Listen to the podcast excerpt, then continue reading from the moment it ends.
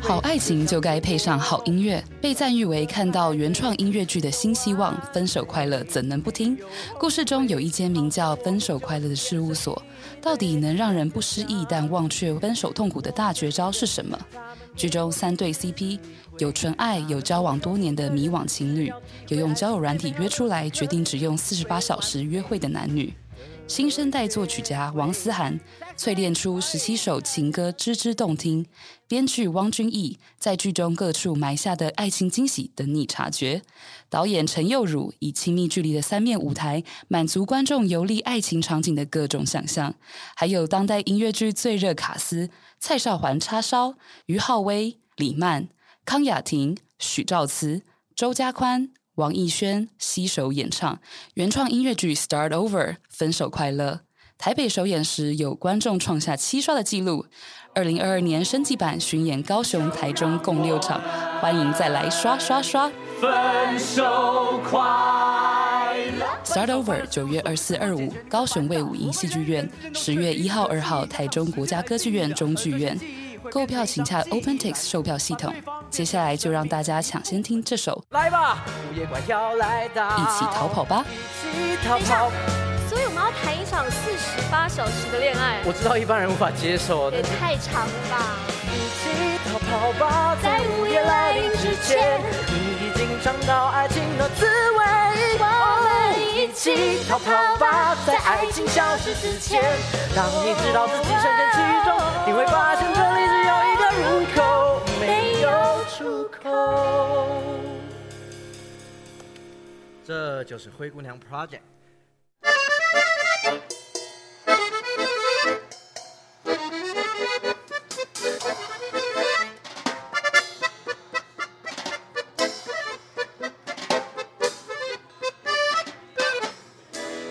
迎回到酷姨联盟。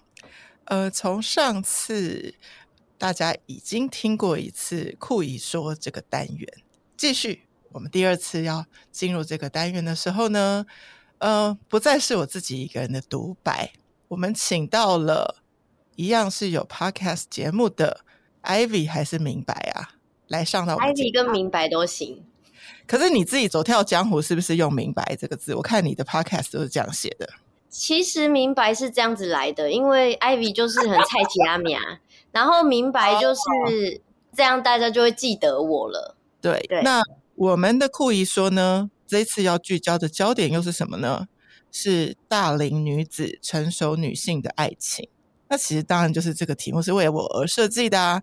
那 Ivy 是那个我们刚刚说，哎，要怎么标签你？那我们就说好吧，那就说斜杠少女好了，因为她三个工作领域的时间分配，她说几乎三分之一、三分之一、三分之一。那你讲一下你现在接案工作的角色有哪些？好，那我自己本身接案的主业有三个，第一个是影片制作，那影片制作就是从拍啊、企划、剪啊，就是一条龙全包。第二个部分是网站架设，然后第三个部分是网络商场的管理。嗯，呃，因为你算是很早就是艺人公司，所以虽然你年纪小我十几岁，但是在艺人公司这件事情上面，你是大学姐。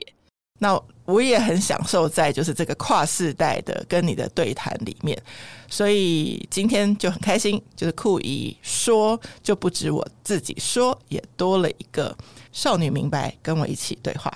嗯，好，跟你讲一讲啊，其实这一集的灵感来源来自。我大概在上个月去台中一趟，然后去台中歌剧院看了一部我非常喜欢的舞台剧，叫做《爱在年老色衰前》，它名字非常的奇妙。然后这出剧演的时候，我真心觉得是我内在很大的一个疗愈。怎么说呢？我觉得很少人可以这么赤裸裸在舞台剧上把。大龄女子就是没结婚前遇到所有的窘境，全部演出来，而且每个痛点都中。嗯，来说说有哪几个痛到了？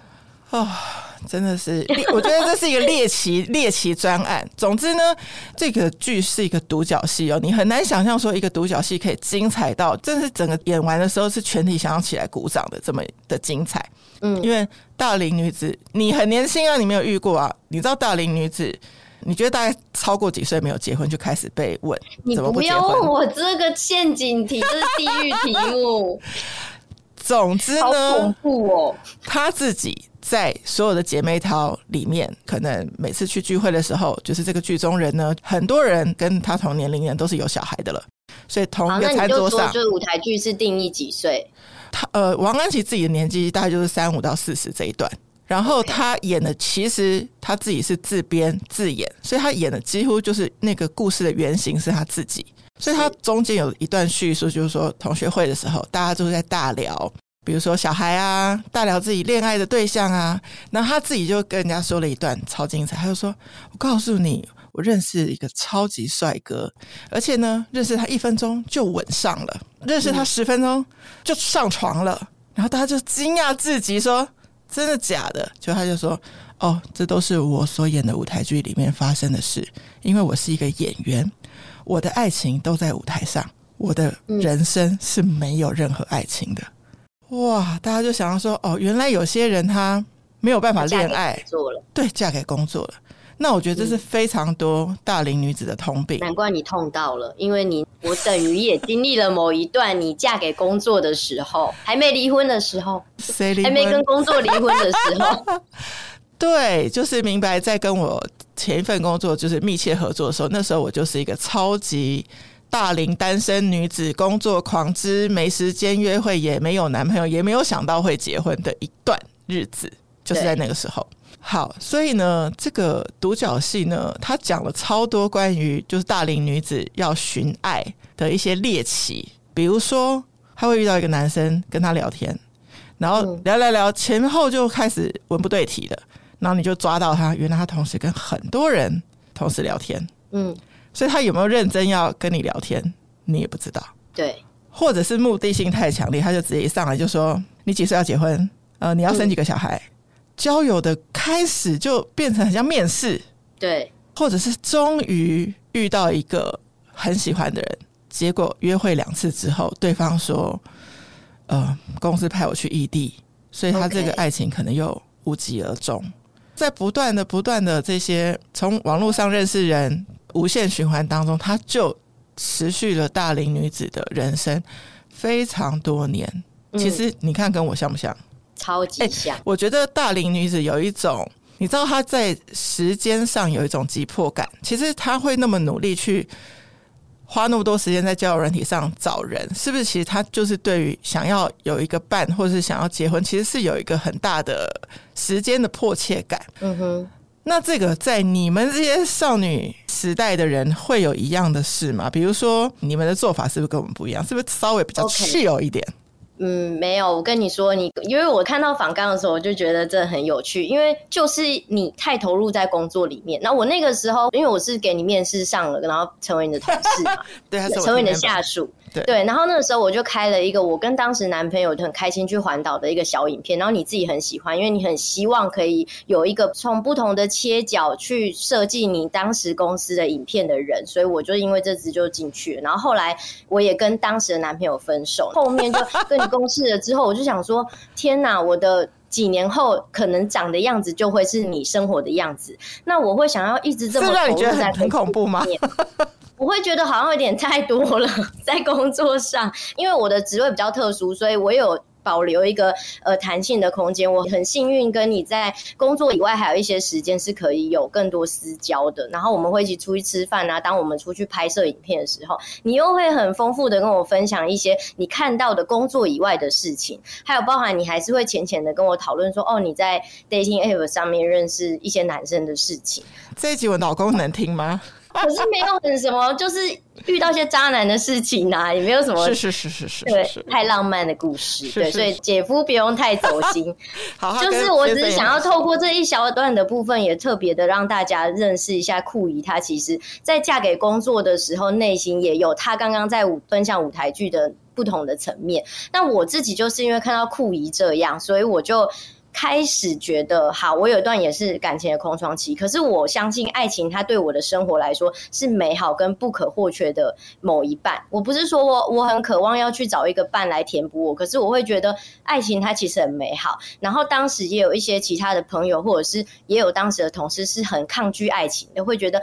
单身很好啊，你干嘛要找一个人来麻烦自己还是什么？可是我一直觉得人就是群居动物，我没有说我一定要一个固定的伴侣住在一起还是干嘛。可是我会觉得我很享受有一个爱情的美好，就是一起出去约会，然后看电影、吃饭。你要说你我也可以找朋友这样做，没错。可是你跟一个不一样关系的人去约会的时候，你们聊天跟那整个氛围真的是不一样。我相信你有在约会的人，你身体的荷尔蒙跟你的朋友出去吃饭的时候 散发的荷尔蒙跟兴奋度肯定是不同的。是的。那所以我就是有一段跟刚刚你讲的那个很像，就是我也下载 app，而且是朋友介绍，有国外的 app，有台湾的 app，就用了三个 app，然后我就一直。几乎每个礼拜会有两场约会吧。哇，我真的觉得我约对人呢、欸。那为什么我会这么做？就也跟你刚刚分享那个一样，就是我会觉得。就快速筛选，大家也是当然当朋友的初心，可是也不要太浪费很多时间在那边，要等到很熟了才要交往。我觉得对我的爱情一直以来都是这样，我都是跟这个男生认识了，其实都不一定很久哦，然后我们就交往了。因为我会觉得真正的认识是在交往的时候才会发生，不管你认识多久，你可能认识好几年。你们都有听过好几年的好朋友交往了一阵子之后就分手，或结婚一下子就分手。对对啊，所以其实不管怎么样，你当朋友的时候，跟你真的交往跟结婚，绝对认识不同层面的彼此。所以我会觉得，OK，我认识了一下下，我们两个感觉差不多了，我们就赶快来交往吧。厉害！我今天要跟你聊这个话题的时候，我在网络交友这件事情上面，其实只有写两个重点，一个就是真的不用在线上聊太久。你同意吧？根本那都是想象的。我跟你讲，老实说，我自己有撞墙过。就我可能有一个是在网络上聊比较久，没有真的到太久。人生我不会浪费那么多时间。就一出去，天哪！他连他笑的样子，我都觉得。呃，真的不能接受呢。前面就觉得浪费时间，就想说快点，somebody call me，赶快把我叫走。对，你知道 有一些女生出去 dating 的那些电影情节，都会先给一个闺蜜说一个 emergency，就如果我发给你一个贴图 SOS 或什么，你就赶快 call 我，就我离开这个约会。我当时就有这样的感觉，但你却至少就是要把面前这杯咖啡喝完才能离开。极致痛苦，极致痛苦。对啊，所以真的不需要聊太久，快速见面。欸，不好意思，我打断你一下，我这边的垃圾车是不是超大声？我觉得呢，这是一个很日常的部分。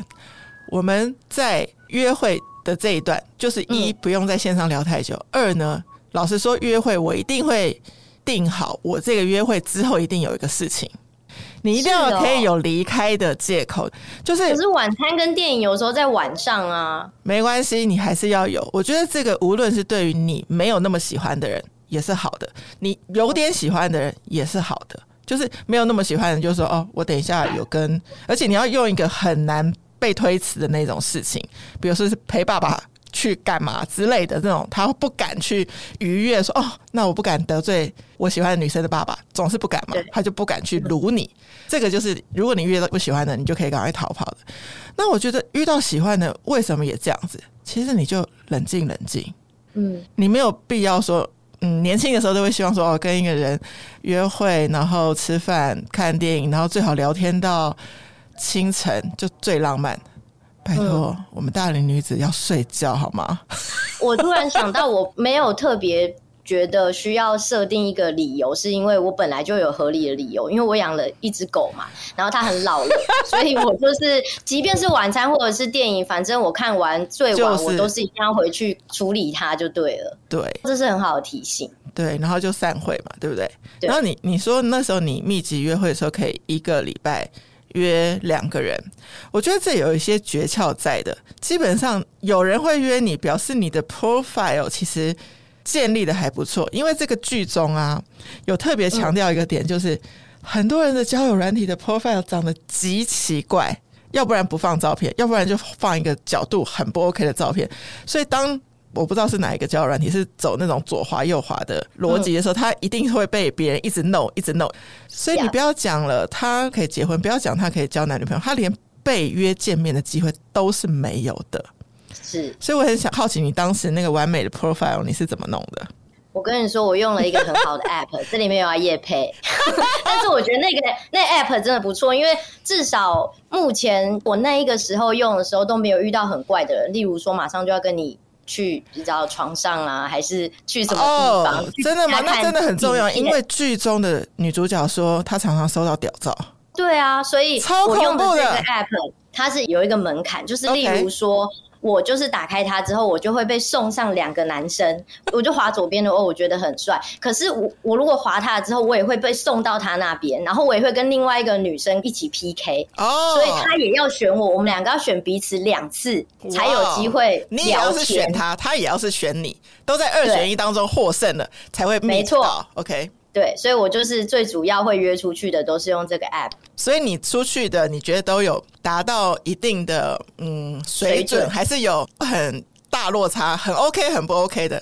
其实很不 OK 的只有一个，不 OK 的原因是在于他的行为，他有一点太着急想要交女朋友。当然，我在聊天的过程中，如果我一开始就知道这个人说哦干嘛，就大家交交朋友，或者是我知道他是有工作目的性的，这种我就都不会见面。我还是觉得要以交往为前提去做这样子的聊天是 OK 的，然后可是后面他就是有了我的更私人的 Line 的这个聊天的软体之后，就变得比较更私人嘛，然后他就会开始照三餐的想要知道你在哪里。刚开始聊你，但会觉得哦，反正就让他知道啊，就聊啊。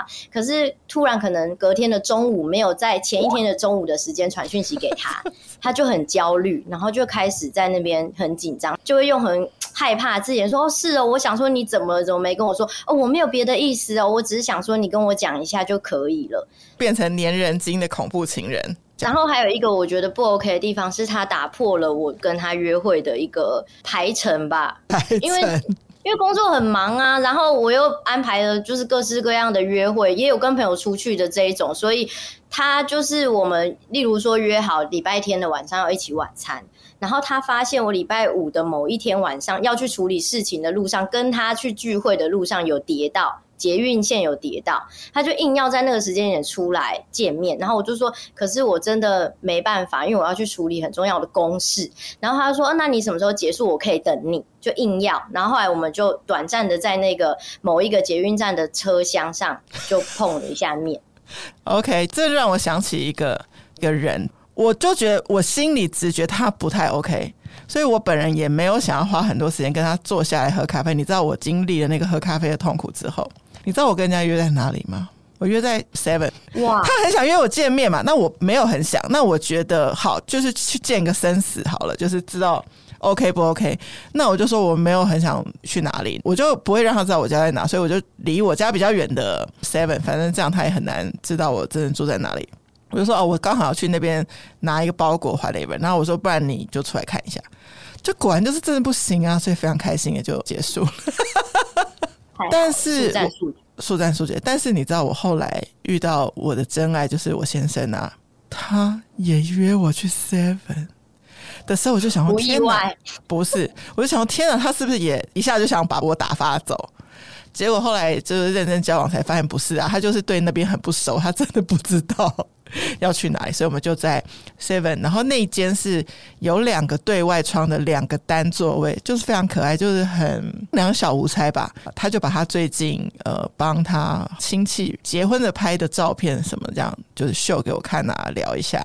那我也是应该都秀给他看双宝的照片嘛，就这样，就是那种很纯纯的爱的一个小约会，萌芽的开始，超级可爱的。对，所以你知道，遇到不同的人，在同一个地点，也可以不一样的发展，这样子。好，话说回来，所以你觉得我是在那个大龄的年龄层里面，对于要寻找感情这件事很急迫，但其实你也是在空窗期的时候，算是积极在找爱情的。所以你觉得这件事情跟年龄的樊篱有关吗？还是其实是只要空窗，就希望找到一个恋爱的对象？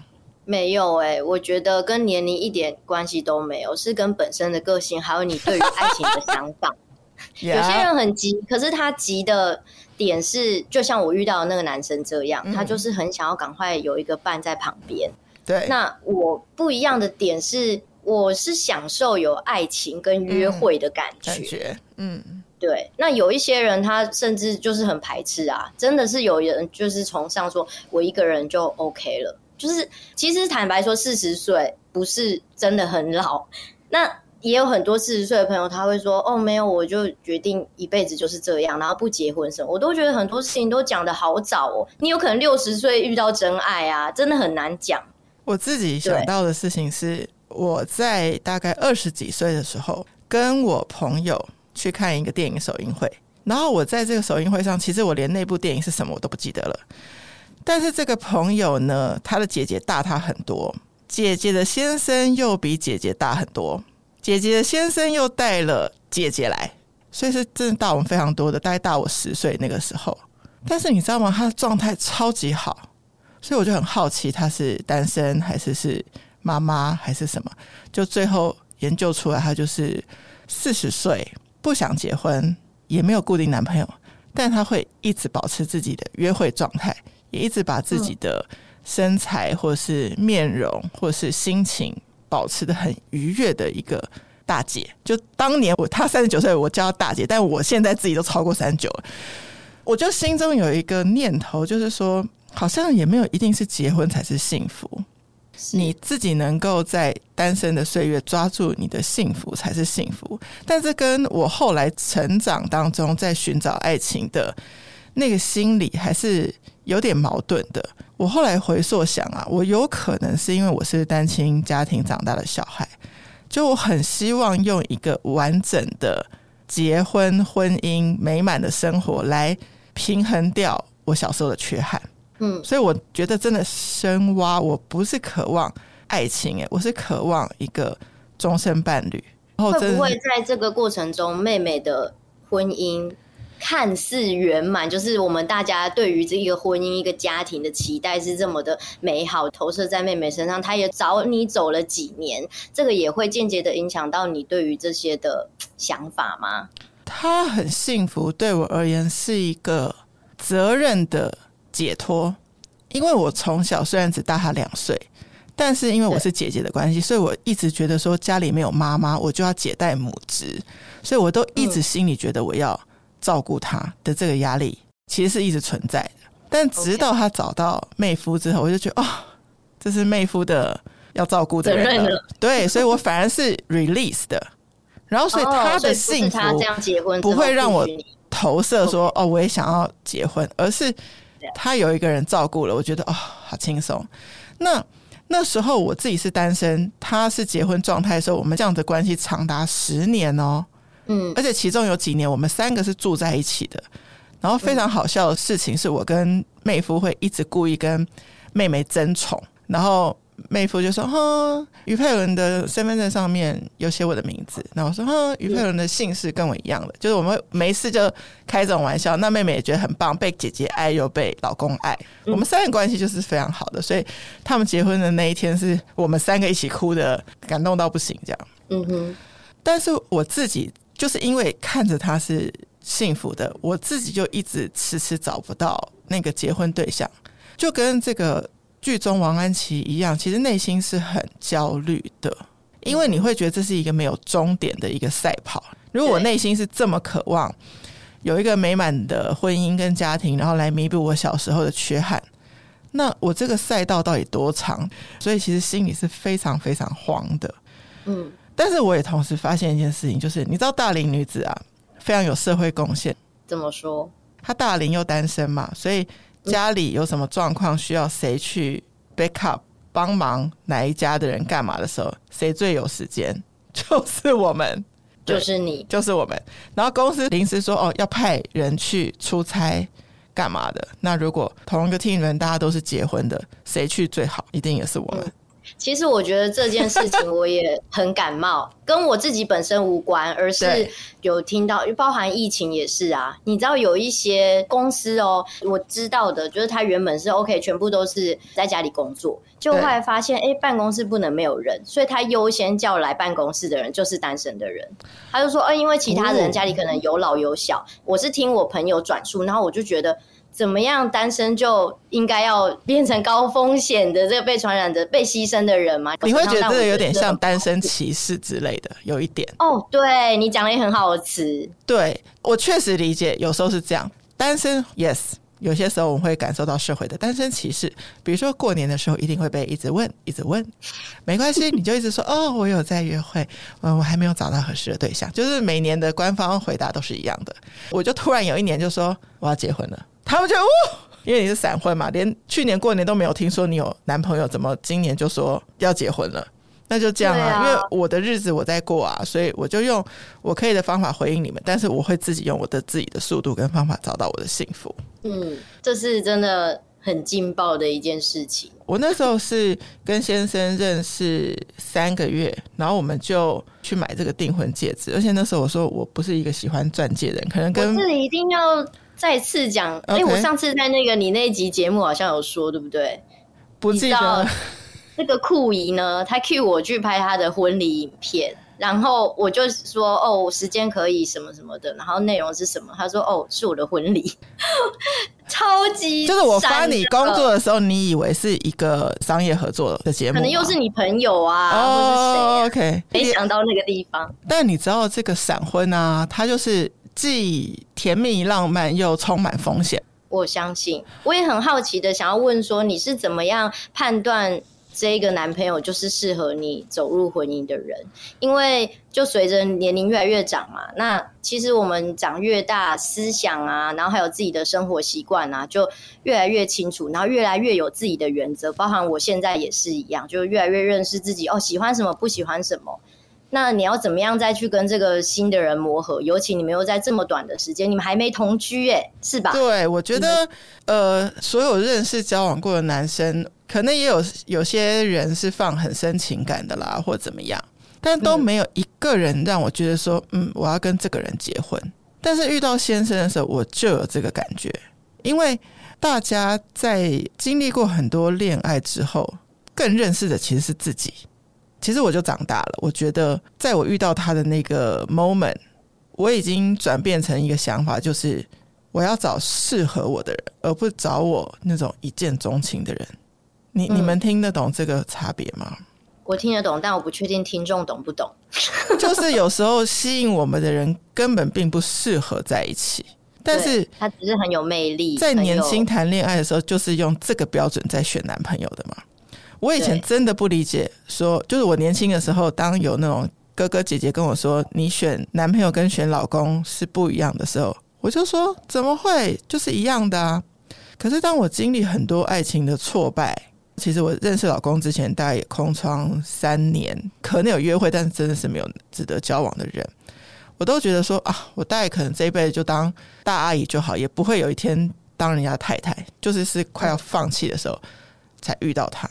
然后遇到他的时候，我就发现啊，原来你看我想要解决小时候那个那个吗？对的那个匮乏，其实我想要的这个人啊，他不是多能言善道、多有魅力，是他有一个很平凡生活陪伴的稳定。嗯，你可以稍微分享一下他在哪一些相处的过程，让你有稳定的感觉，或者是有家的感觉，或者是哪一个刹那让你觉得。好像可以再跟他走更久哎、欸，有一件事情应该蛮关键，我不知道他他会不会记得，就是我们其实还没有在一起，只是见面的那一段时间的时候，有一次他已经答应我要见面。假设我们今天晚上八点要见面，中途跟我讲一个东西，我觉得哈，这是要 cancel 我们的约会的意思吗？他就说他舅舅的店有一个事情需要他去帮忙处理，我就想说啊，前面跟我见一次两次，然后这才第三次，就可能要。放鸟，对，挪东挪西的意思，对，就他下一句就说：“那你来九九的店好了，就是我陪他等他处理那个事情，大概只需要半小时，那我们就再一起去看要去哪里，这样你就觉得哈，这么快就认识你家人哦。但他他说的很稀松平常啊，就好像说很自然。嗯、欸，你你那你来这边等啊，OK，那那就这样。那进去说超级妙的，因为他要处理的事情，就他跟九九两个就去了嘛。不知道是不是因为他很少带女生出现，造成轰动。舅妈跟舅妈女儿就说：“嘿，姐姐，你是做什么的啊？哎、欸，你耳环好漂亮。”就开始跟我聊天。嗯，这时候这个妹妹啊，就是她舅舅的女儿，非常古灵精怪哦。因为我在咖啡厅里面，但是我先生在外面，妹妹就跑去外面问他哥哥说：“哥哥啊，这个姐姐是你女朋友吗？”然后你知道我先生那时候居然回答他说：“快了，快了，哪来的自信啊？” 就是说他不是直接告诉我，但是透过另外一个人很婉转的这样，让我又觉得说：“哦，那他心里是也有点认定我吗？”还是是他太臭屁？我问当事人哦，会不会这个也是他的一个伎俩？你说，就是我觉得他没有那么多心机的一个人呐、啊，真的吗？会不会想说，哎，约你看看去九九家，如果你 say no，他就知道这人是不会给他进入他生活啊。Oh, yes，maybe 是这样子。对，下次拷问他。对，那这也很有趣耶。我就发现一件事情，就是说，如果是他说，哎，我家还要干嘛？你来我家，可能又太快。如果是会见到爸妈的，可能又。从才见两三次面，马上见爸妈，这压力很大。可九九就好像就是还好，我也就很大方就去了。而且那天啊，因为其实先生 maybe 恋爱经验没有我多，九九也一定也知道这件事情，所以九九还帮他出点子，就说啊，你就带他去大道城那边啊，什么就还帮他想说要带我去哪里，反正就觉得哎、欸，一家人很温暖，很可爱。那交往期间，我一直到现在都常跟。先生说：“我真的觉得我是爱上我婆婆哦。Oh. 那时候我还在 Space 工作的时候，他都会接我下班。我都会比较晚下班嘛，我都是八点下班，但是他们家都是很准时，就是六点吃饭那种。所以他已经会包晚餐便当来接我下班了。哇，真的很体贴耶，超级感动。但我我心里都觉得说，以我先生这么木讷，应该不是他主动说要包便当，应该都是婆婆说。”珊珊吃了没？你包给她之类，所以我都跟你说我是爱上我婆婆。那真的去家里吃饭的时候，就是真的很温暖，就是小家庭，爸爸妈妈、先生跟他姐姐，然后家里就是很用心，有人吃这个，有人不吃那个嘛。但是一定这个桌子上的食物会满足到每一个人的喜欢。比如说先生是不吃生鱼片的。但是婆婆不会管他，就一定会帮我准备鲑鱼生鱼片，因为婆婆自己也喜欢。那可能谁跟谁比较喜欢吃，一定要吃到肉啊，男生嘛，什么那一定也会有。哇，你知道这个是很大弥补了我内心对于对家里家里的渴望。对，所以我就说我是。想要找一个家，所以我没有太 care，就是说先生要穿的多帅，真的没有很用力的觉得说你一定要怎样，就是你就会开始拨开你自己以前在谈恋爱的那些条件，有些你就真的不要了，因为那个对啊，真的不重要了，对，所以留住最真挚的这些东西是什么？嗯，所以我就觉得在这个成熟的过程当中，也更了解自己了，所以。我的对象也就容易出现了。我们是结婚之后才同居嘛？结婚之后才同居。OK，这样讲好。我们其实三个月就订婚，订婚的时候就有偶尔我们会住在一起。所以你说生活的习惯其实是有一点指导的。但你说真的到我们是三个月订婚，再三个月结婚，然后在那个之后还会不会发现新的发现？是有的，真的呀、啊，常住总是不一样。对，因为先生非常的 freestyle，所以他一回到家就是安全帽放在 A 地方，手机放在 B 地方，然后明天早上他要出门的时候，他就要再想办法想说，哎、欸，我放在哪里，再后面把它捡回来。嗯，其实为这种无聊小事也吵过啊，因为他又要就是要送我出门，就开始找东西，我就觉得会害我迟到，我就说。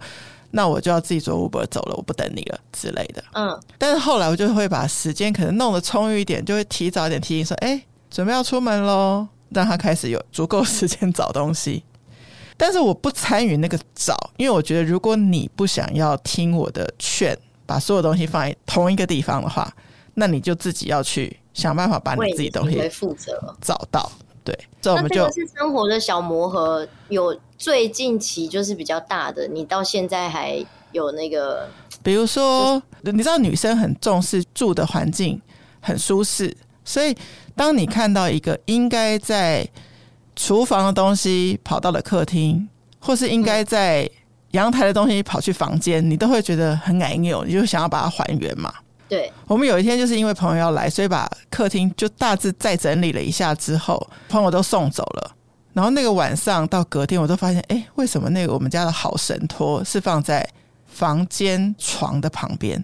你懂吗？很不舒服，对不对？对的位置，很不对的位置，你就觉得，嗯，这这什么逻辑？就觉得很不舒服。这个时候你有几个选择嘛？一个就是跟他说，哎，你不要这样放，怎样？然后或者是说，你就默默把它放去一个你觉得 OK 的地方。就看你要怎么处理。我刚开始结婚的时候，很想要设规范，就甚至我说，我们俩既然洗澡跟刷牙这些习惯都不完全一样的话，你用一间厕所，我用一间厕所，就是大家相安无事。嗯，但他不这样认为，他觉得这都是我们家，我们两个厕所都可以用啊，这样子。所以，就你就是要开始有柔软的地方，因为他也会对我有柔软的地方，因为我也会有时候工作太忙，然后就说哦，不知道早餐要吃什么。我就说心虚嘛，就说我工作太忙，我没有时间弄早餐。他也都变成每天做咖啡、做早餐的值日生，就根本没有值日生，就只有他。就是说他有他很让我的地方，那所以是不是有些地方我就不要那么针对他？慢慢两个人都找到自己的柔软，其实这些事都不是大事，对吧？对啊。当我们决定这个人是我们的一生伴侣的时候，你是对一个人的人生跟你自己人生做了一个选择。做完这个选择之后，后面的风风雨雨，那怎么办呢？就是面对解决。所以走进结婚这件事情，就是第一个，你足够的认识自己，找到长长短短要去截长补短的地方；第二个，就是你真的太多东西不要抠得太细，就像这些生活的细节，不要针对的太细，大家都有一些有进有退的地方。那第三个呢，就是如果你同时想要做自己，又想要保有这个关系的话，你要有一个很重要的能力，叫做和好的能力。没错，因为我觉得一昧的压抑，就比如说我明明就不同意你，但我一昧的压抑，保持着表象的和平，有一天就会爆炸。对，我们两个一直在避免这件事情，但是和好的能力是什么？比如说你跟你男朋友吵架，你都怎么和好？这个真的是一个好问题耶，因为我觉得我是属于比较霸道的个性，所以都人家来跟你和好就对了。对，但是我就是会用非常理性的沟通方式让他知道，所以这件事情为什么其实是他要道歉。我跟你讲，男生很不爱道歉的啦，我老公算得出来道歉的次数真的也没几次。我觉得看人，女生很常常喜欢在当下就说我要讲清楚，我要解决这样。但是男生可能就觉得说我要静一静，所以能不能彼此都有点让步，这个很重要。然后我说的和好的能力啊，其实两个都有，只是我们两个方法不一样。我可能会塞奶或什么的，那他可能就是会做一些行为，让你觉得他其实没有在生气了，也没有不理你了。就是有时候我们吵完架哈，各自刷手机，然后我可能那天就。在客厅就睡着了之类的，但我隔天早上起床会发现，哎，我的手机、我的 iPad、我的 notebook 全部都回到该充电的位置。那是哪一个小精灵来做的？一八二大精灵，就是他。所以他的跟你复合，他才不会来跟你说，哦，baby，对不起，我们和好。他不是他，但他就会做这些事情。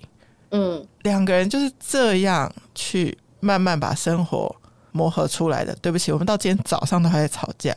但我们还是继续有和好的能力，都不是大吵，都是一些事情哦，可能意见不一样，生活小事啊。对啊，意见不一样本来就存在的啊。那这样子，我们回到刚刚今天这一集开场，你就是用了这个你去看舞台剧的心得，对，来分享嘛。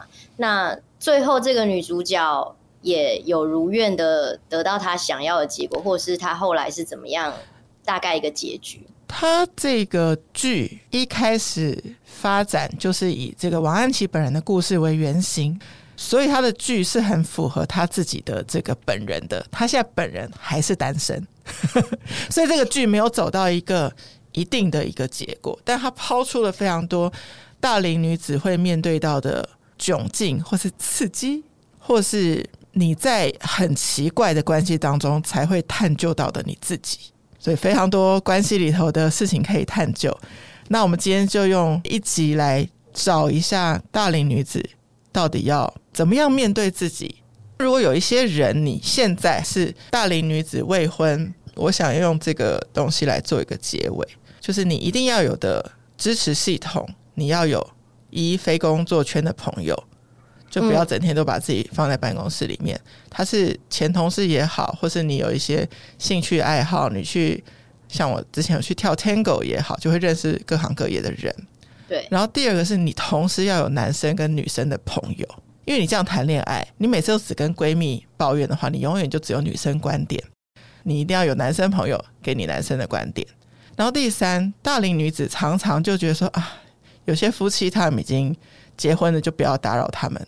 你错了，其实夫妻非常喜欢单身的朋友去他们家，把一些新的潮流的流行的事情，他们因为被家庭困住都没有在关注的事情带到他们家。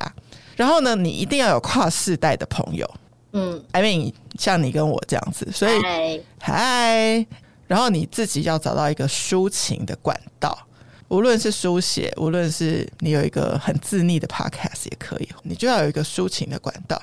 我觉得如果以上这些东西你都做到，然后你的交友软体的 profile 长得还是很好，你还是会一直有约会，那你都不一定真的要进入结婚。才是幸福的。嗯，好棒的 ending。可是我好想要偷偷的拷问你，因为你讲的是说，就是最后的总结是对于现在有这个焦虑，或是现在大龄女子的身份的人嘛。可是我相信听你节目的人很多，他是像我一样还没有到那个年纪，我们有可能即将会遇到这样子的焦虑。那这个时间点，我们可以做什么样的准备呢？因为我们在过程中走到三十五岁、四十岁的这个阶段，有可能会哦，我们就遇到一个不错的恋情，也可能就结婚、组织家庭，也可能我们就开始步入了一个。如果假设我们是走第二条路，我们也要即将到。可能就没有另外一半，然后身边的人都结婚了等等的这样状况，那我们应该要怎么样去调整我们自己？会有什么样的建议？我的建议会是这样：你先分析你自己是想要家庭导向的，还是你是工作导向的人？我觉得你自己很清楚。如果你是工作导向的人，你就继续好好发展你的工作，然后呢，一样继续积极的约会。我觉得在很多的与男生相处的经验当中，即使我过去有不好的经验。他都造就了我后来自己觉得我有一个我要找老公的一个方向。如果我没有去做那么多错的实验，我也不会得出这个对的结果。我觉得你们的 generation 可能比我们又更容易，因为各种交友软体，对不对？我反而觉得反而不容易耶。我的不容易的点是更难走入彼此的心里，都好浅哦。但是要选对的交友软体，哎，这我也不是叶配。我最近因为合作。因为我最近在做的音乐剧是跟感情有关的戏，我认识了一个交友软体，它叫做 Meet the One。那它的逻辑很有趣，它是你进去注册之后，你要先做他们的心理学的一个问卷，嗯，所以他会问到内心深层的问题。所以跳开，如果你只是一见钟情，看到对方的高矮胖瘦的那一段，就会帮你跳过，会看到心理的那一面。呃，等于说男生女生进去都。做了这个问卷之后，他们就会帮你配对，所以男生或者女生都会收到五个配对贴近的名单。然后你看到名单之后，你二十四小时就要回复说，我愿不愿意跟这个人见面？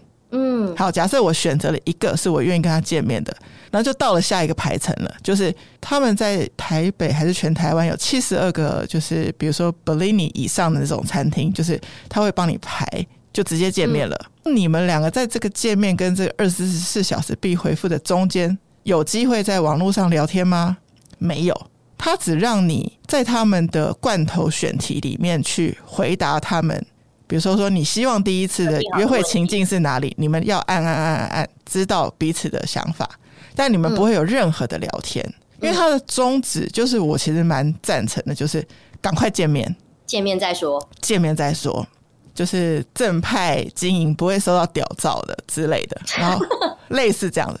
而且最有趣的一件事是，这个会费女生是不用钱的，很多 app 都这样啊。对，然后男生呢，如果要排一个约会，他的恋爱券要用一张。嗯，我就觉得这个蛮有意思的。就当初我并不知道有这个，否则我觉得这个 maybe 是一个蛮好的管道去找到对比较对的对象，因为终究真的能可以跟你走一辈子的。我个人觉得他还是必须有灵魂伴侣的成分，然后是你老公，但他也是你的好朋友。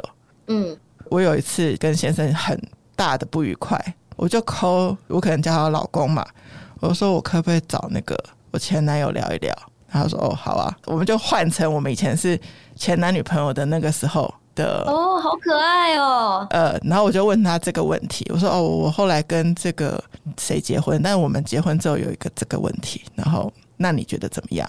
那我觉得我们必须是有好朋友的身份才有办法做这件事情嘛，才能哦，你也退一步，我也退一步，理性的看我们这一对未来发生的问题，然后给我们自己解答。嗯、那这也没有麻烦到别人，所以也觉得蛮好的。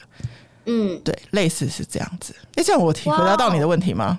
有啊，我觉得这个回答超棒的，而且你还推荐了一个非常好的 App，我也非常认同这个 App 的这个经营理念。对，你后面这总结，我觉得跟我的想法也一样。我其实觉得爱情是人生中的某部分，对，必须是这样子说，因为这就是上天会给我们人生的一个蓝图的设计嘛。对，那那我觉得就是你吃东西要均衡营养才会健康，所以我觉得你在生活活着的时候，你方方面面也要均衡啊。所以就像你说的，好，你设定好目标，你以后是希望有一个幸福美满的家庭，那你要回头审视自己，我现在走的每一步有没有办法再更靠近你想要的那个阶段性的终点。那如果你是觉得哦，工作的抬头或者是高薪这件事情比较吸引我，那你就是朝那个地方去。可是你在过程中不要忘记约会，然后跟做其他事，不是只有约会哦。可能你也不可以放掉跟朋友的交流，因为你老了之后会跟你就是依偎在一起的可能是某一群朋友。